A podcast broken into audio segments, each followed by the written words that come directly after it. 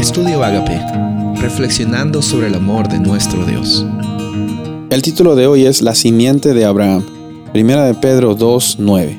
Mas vosotros sois linaje escogido, real sacerdocio, nación santa, pueblo adquirido por Dios, para que enunciéis las virtudes de aquel que os llamó de las tinieblas a su luz admirable. Es increíble este versículo, me encanta cómo es que Pedro explica en esta forma de que tú y yo tenemos este llamado, este privilegio, esta oportunidad de ser una nación santa.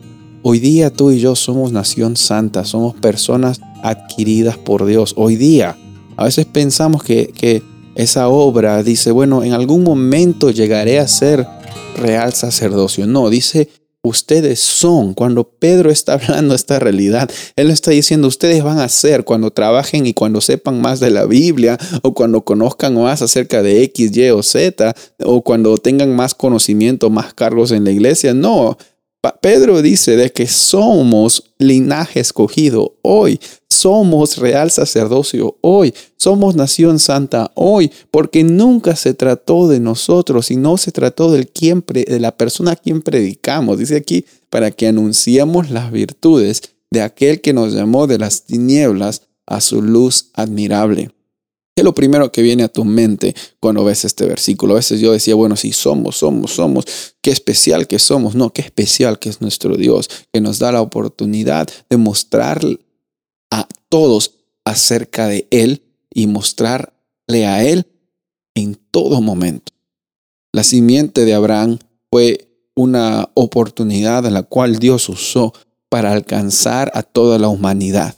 Y sabes, nosotros hoy por fe, al ser parte de esa familia de Adán en Cristo y de Abraham en Cristo, tenemos también el privilegio de ser santos, de ser sacerdotes, de ser linaje escogido. Y sí, a veces tú no te sientes sacerdote, a veces tú no te sientes santo, a veces no te sientes pueblo adquirido. Aceptas a Jesús en tu corazón, tú lo eres. Si a veces no te sientes, qué bueno, que, si no te sientes así, qué bueno que lo reconozcas, pero nunca se ha tratado de lo que tú sientes, sino de lo que tú eres. Nunca se ha tratado de lo que tú sientes, porque tus sentimientos no son Señor sobre tu vida, sino el Señor en tu vida es Cristo Jesús. Tus sentimientos no definen tu realidad, incluso tus acciones no definen tu identidad. En esta ocasión mi invitación es que reconozcas que si en algún momento te has caído, recuerda la promesa que vemos en, Juan. Dice, hijitos míos, estas cosas yo les escribo para que no pequen, porque pecar es ir en contra de, de, de nuestra identidad, identidad. Pero si han pecado, o sea, en otras palabras dice, si han pecado, tenemos un abogado. La Biblia también dice, siete veces cae el justo. No es que siete veces cae el pecador o el malo o el, o el, o el tonto. No, siete veces cae el justo. El justo cae, pero el justo se levanta. Hoy día en esta ocasión yo te invito a que reconozcas tu identidad, no por lo que has hecho, sino por lo que ha sido adquirido para ti en Cristo Jesús.